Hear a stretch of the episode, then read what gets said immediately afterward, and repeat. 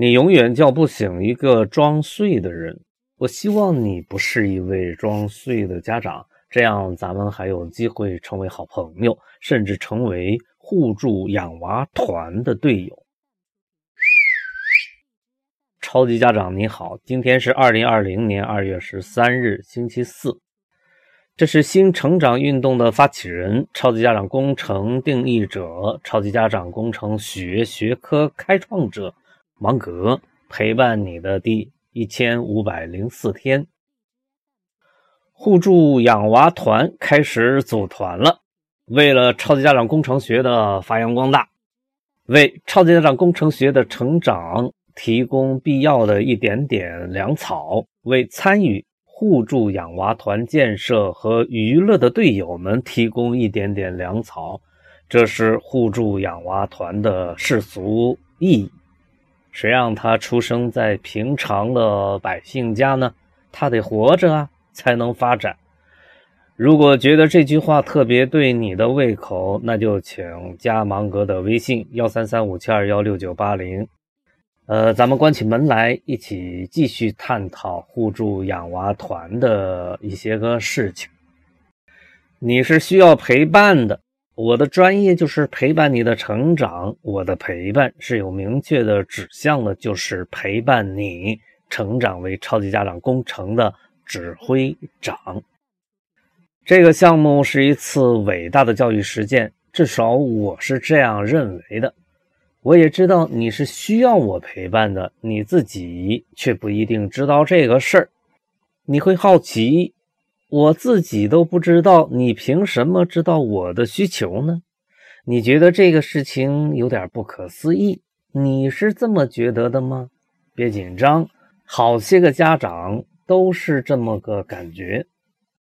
感觉是真实的，但是真实却不一定是对的。比如，你并不知道学校是赛场，你从来没有这样的去思考过。你身边的家长也没有谁这样去思考过。你与你身边的家长们都是这样想的：培养孩子嘛，这当然是学校的事情喽。这似乎是理所当然的，但是理所当然它不一定是真理，并且事情是可以转变的。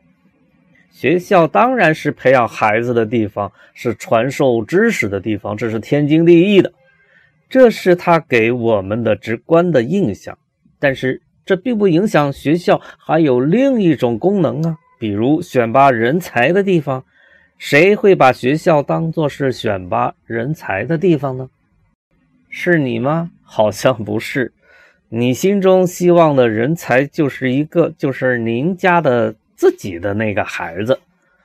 到底是谁把学校当作是选拔人才的地方呢？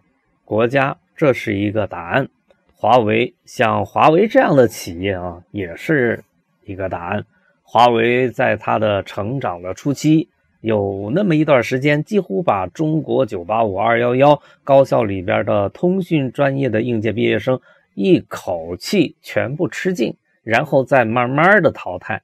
别的企业啊，就只能从被华为淘汰的学生里边补充新生力量。高校从高到低，九八五、二幺幺，一本、二本、三本，从高分到低分，依次吸收高考考生，进入到新的校园里边继续培养。学校不是赛场，又是什么呢？从高到低，国家不同层次的机构依次从不同的高校选拔人才。学校不是赛场，又是什么呢？从高到低，现代的企业。几乎也是依据企业的知名度、待遇的高低，从学校里边选拔自己中意的年轻人。学校不是赛场，又是什么？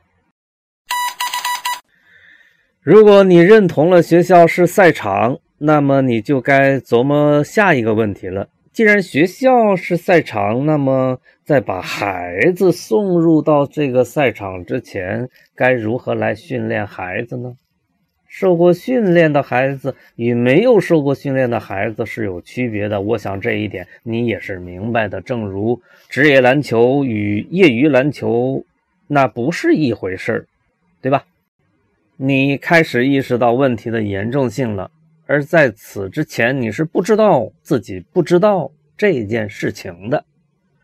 这就是你需要我来陪伴的一个主要原因。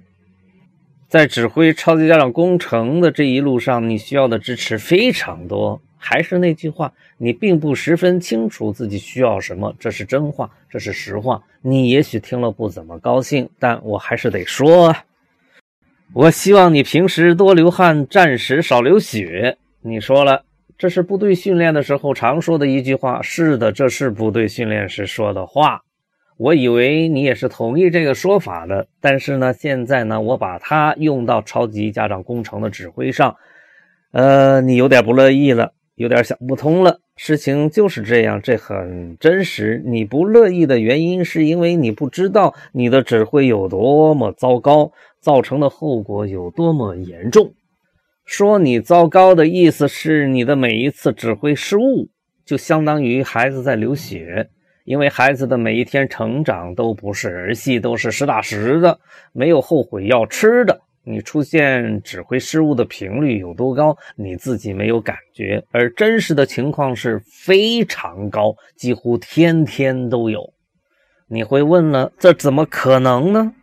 首先，你不知道一把钥匙开一把锁，张冠李戴，用中国传统的读书手艺指导孩子去学习数理化等现代的功课，这是不可以的。就好像你让孩子穿了一双不合脚的鞋子一样，那能不难受吗？这方面的指挥失误，你能说不是每一天都在发生吗？孩子想跟你对话，你理他吗？你总是有一千个理由来拒绝孩子，一千个理由是真的吗？恐怕还是真实的。但是你却由此忽视了孩子的成长，浪费了孩子的天生学霸本色。如果你对此没有感觉，那么你的指挥失误不是每一天在发生，又会是什么呢？后果有多严重，你也是不太清楚的。你以为后果只是你的孩子考试得分不理想，这当然是一种后果。可是有一种后果比这个后果要严重一百倍，你却不知道，这是不是更加严重呢？那你说说这个后果是什么？那我就来说说，这是一个什么样的后果。这个严重的后果就是，你的孩子一天天的发觉你的指挥艺术不怎么地，很糟糕。他慢慢的开始对你的指挥不当回事了。通俗的讲，就是说在读书这个事情上，你正在被你的孩子淘汰出局。这个后果才是最为可怕的。所以你听明白了吗？你需要一个人来陪伴你，成为指挥长。你得有一个人陪伴你指挥超级家长工程。你想说了，我能不能突击一下，来个三天三夜，下点功夫，强化训练，把指挥艺术学到手，然后再去指挥这个超级家长工程呢？不行，心急吃不着热豆腐。你不是第一个有此想法的家长。搞营销的专业人士们也常常会误导他人，这是一条捷径，就应该这么做。虽然今后说不定超级家长工程学也会有强化训练班，也可能是三天三夜，但那也只是一种强化而已，不能替代陪伴。陪伴自有陪伴的道理，陪伴自有陪伴的规律。指挥超级家长工程这个事情时间跨度太长，从孩子在他娘的肚子里的时候就开始了，直到孩子高考，他还没有结束。如果你的意识提上来的话呢，他就应该一直持续，没有尽头。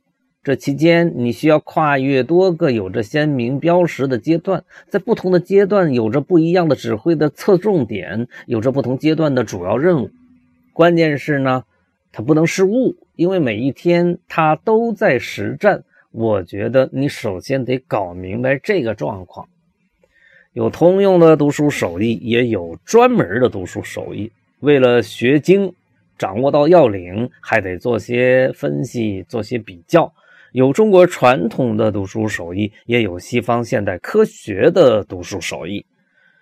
有关于语文的读书手艺。有关于作文的读书手艺，有关于数学的读书手艺，有关于物理的、化学的、生物的读书手艺，也有关于历史的、地理的、政治的读书手艺等等。还有一项重要的工作需要陪伴，这是什么工作呢？识别与选择，识别什么是好课程，识别什么是合适的好老师，这是一项重要的工作，专业性超强。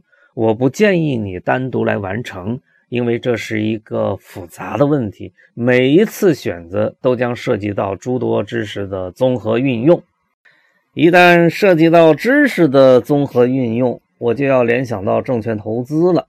咱们中国人习惯把它叫做炒股，而它的学名是证券投资。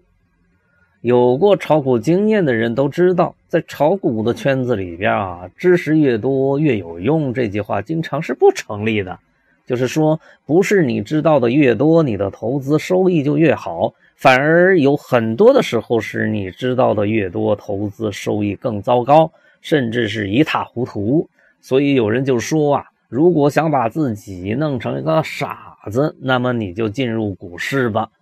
所以在这个圈子里呢，有一种现象是挺好玩的，也是挺鲜明的。进入初期啊，十分有兴趣，十分刻苦，十分努力，恨不能一天二十四小时有二十五小时是在学习当中度过的。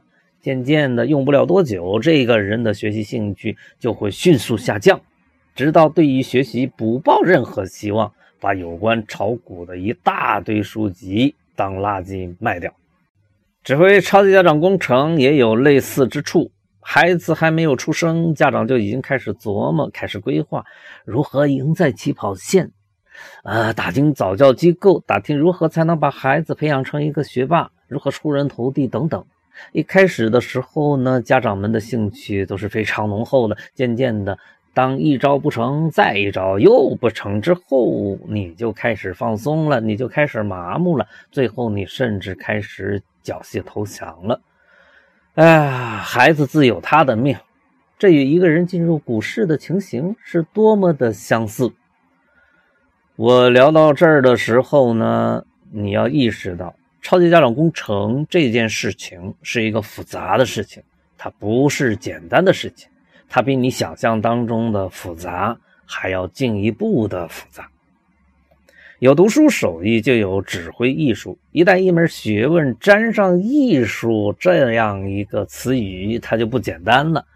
该复杂的地方就需要复杂，该简单的地方就需要简单。复杂与简单都是好东西，只是呢，得把它们与时间的关系处理好。啊，什么时候该复杂，什么时候又该简单呢？要搞清楚。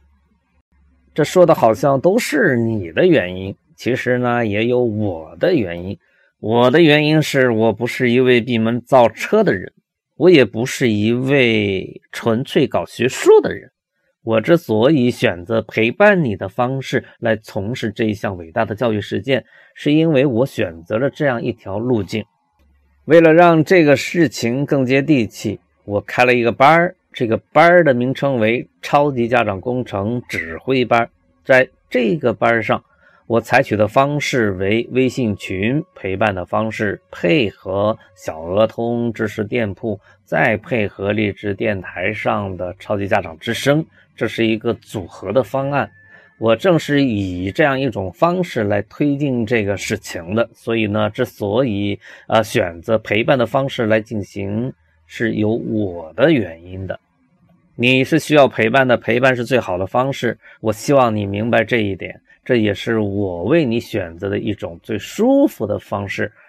呃，我也希望你对此有切身的体会。